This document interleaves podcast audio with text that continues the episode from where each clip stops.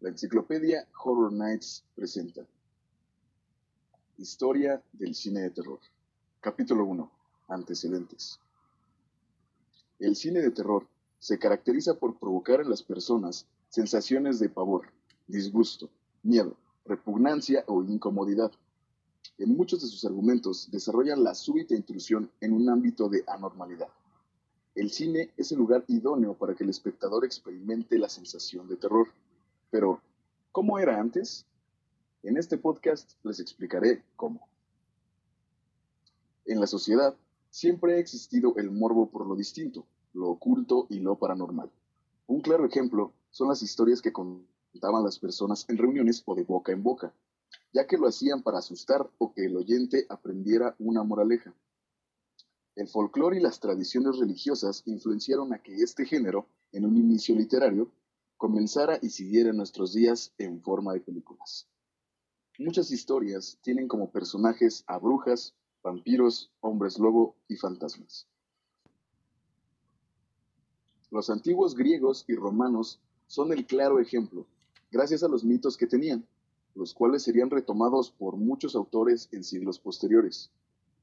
Regresando a la literatura, el mito de Prometeo influenció a Mary Shelley para su novela Frankenstein o El moderno Prometeo en 1818. Sin embargo, el parecido de su historia bebe más de la historia de Hipólito, quien fue resucitado por Asclepio.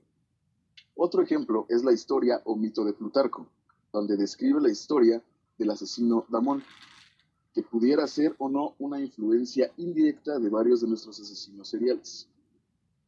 Un caso relacionado con fantasmas es el que narra Plinio el joven, sobre Atenodoro de Tarso, quien compró una casa embrujada en Atenas, mientras escribía un libro de filosofía y es visitado por una aparición con cadenas. Esta figura espectral desaparece en el patio de la casa. Tiempo después se descubrió una fosa no marcada en este sitio. Siglos después, en la Edad Media y el establecimiento del cristianismo en Roma, hubo revueltas de los creyentes germanos del paganismo, sucesos que influenciaron a varios escritores y sus textos, como Scriptores Historiae Augustae. En esta época también tuvo lugar el primer registro católico de una acusación oficial de satanismo contra un par de clérigos en Toulouse en 1022. En Francia hubo un auge de historias de hombre lobo, como el que escribió María de Francia, titulado Bisclavret. Otra obra es Guillaume de Palerme, la cual fue el encargo de la condesa Yolande. Durante el siglo XV hubieron personajes que influenciaron a la literatura en siglos posteriores, como en el caso de Vlad Tepes y la obra de Bram Stoker, Drácula. Acontecimientos como los presuntos crímenes de guerra fueron publicados en folletos alemanes. Uno de los más notables es el de Marcus Ehrer, donde demuestra varias figuras empaladas presuntamente hechas por Vlad.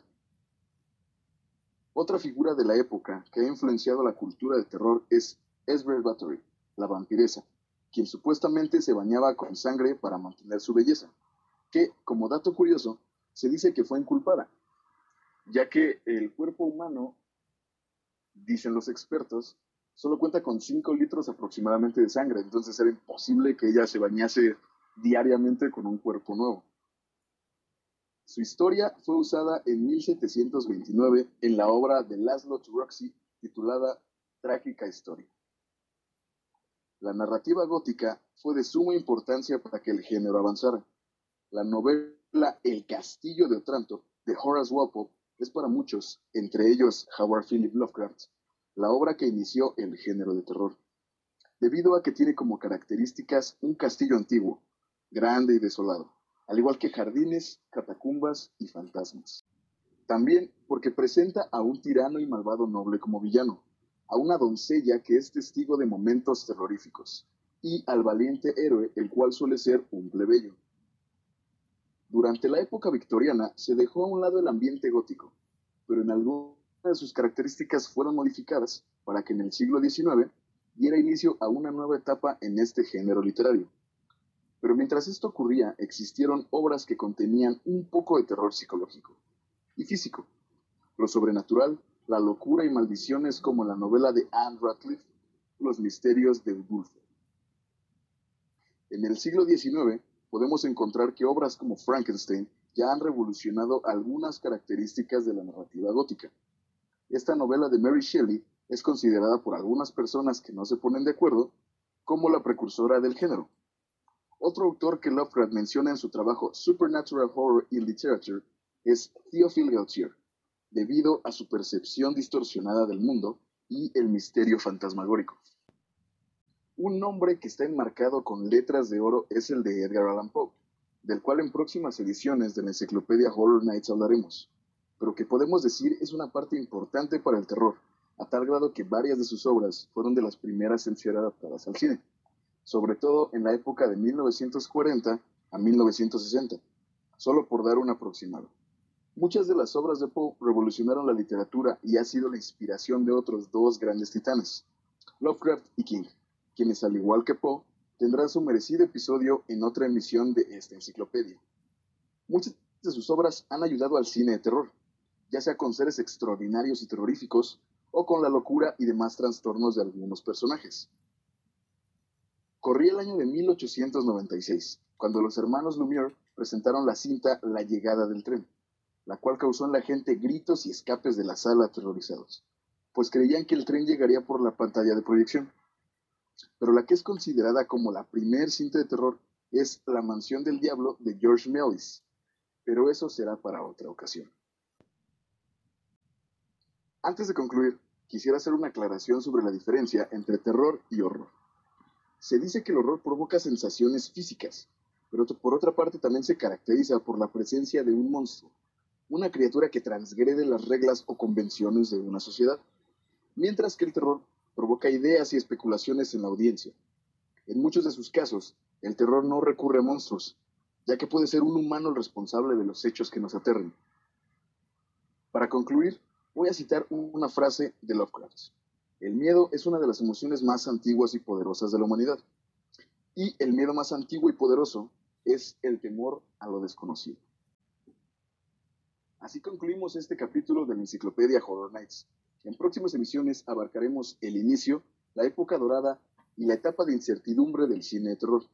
No olviden seguirme en Instagram como Caballos Ciegos, ya lo saben, todo junto, y seguir las redes del podcast, que les vamos a tener muchas sorpresas.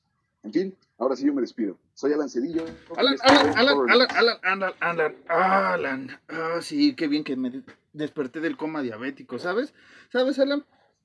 Estuve en coma diabético y me enteré que no me fuiste a visitar. ¿Sabes algo de eso? Porque es, en serio, Alan. Marcos, Ah, espera, espera, espera. No te he contado lo mejor. Tuve una revelación mientras estaba en el coma diabético. ¿Sabes? Esa figura espectral que hablamos la otra vez, el buen dingo. Creo que fue él. ¿O fue Elvira? No lo sé. Pero mis dos revelaciones son las siguientes. La primera es, ¿te acuerdas de la chica que me gusta? Ya sabes, esa chica que nos puede ayudar con Horror Nights. Ah, ¿Sabes qué, Alan? Creo, que, creo que lo puedo intentar.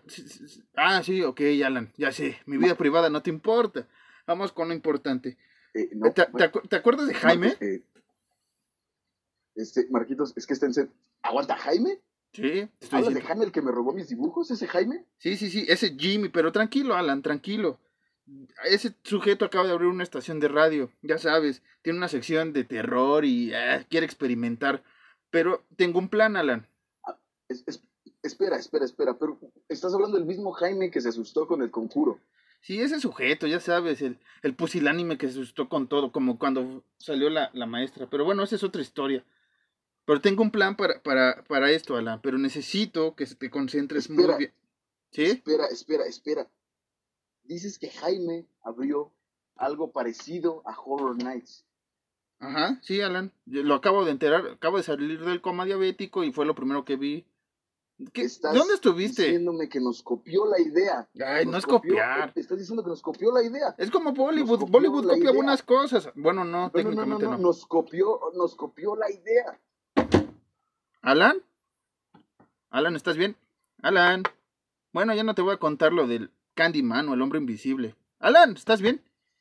Oigan, ese es... ¿quién se va a comer esa pieza de pollo? ¿Alguien la quiere? ¿Alguien? ¿Nadie? Bueno.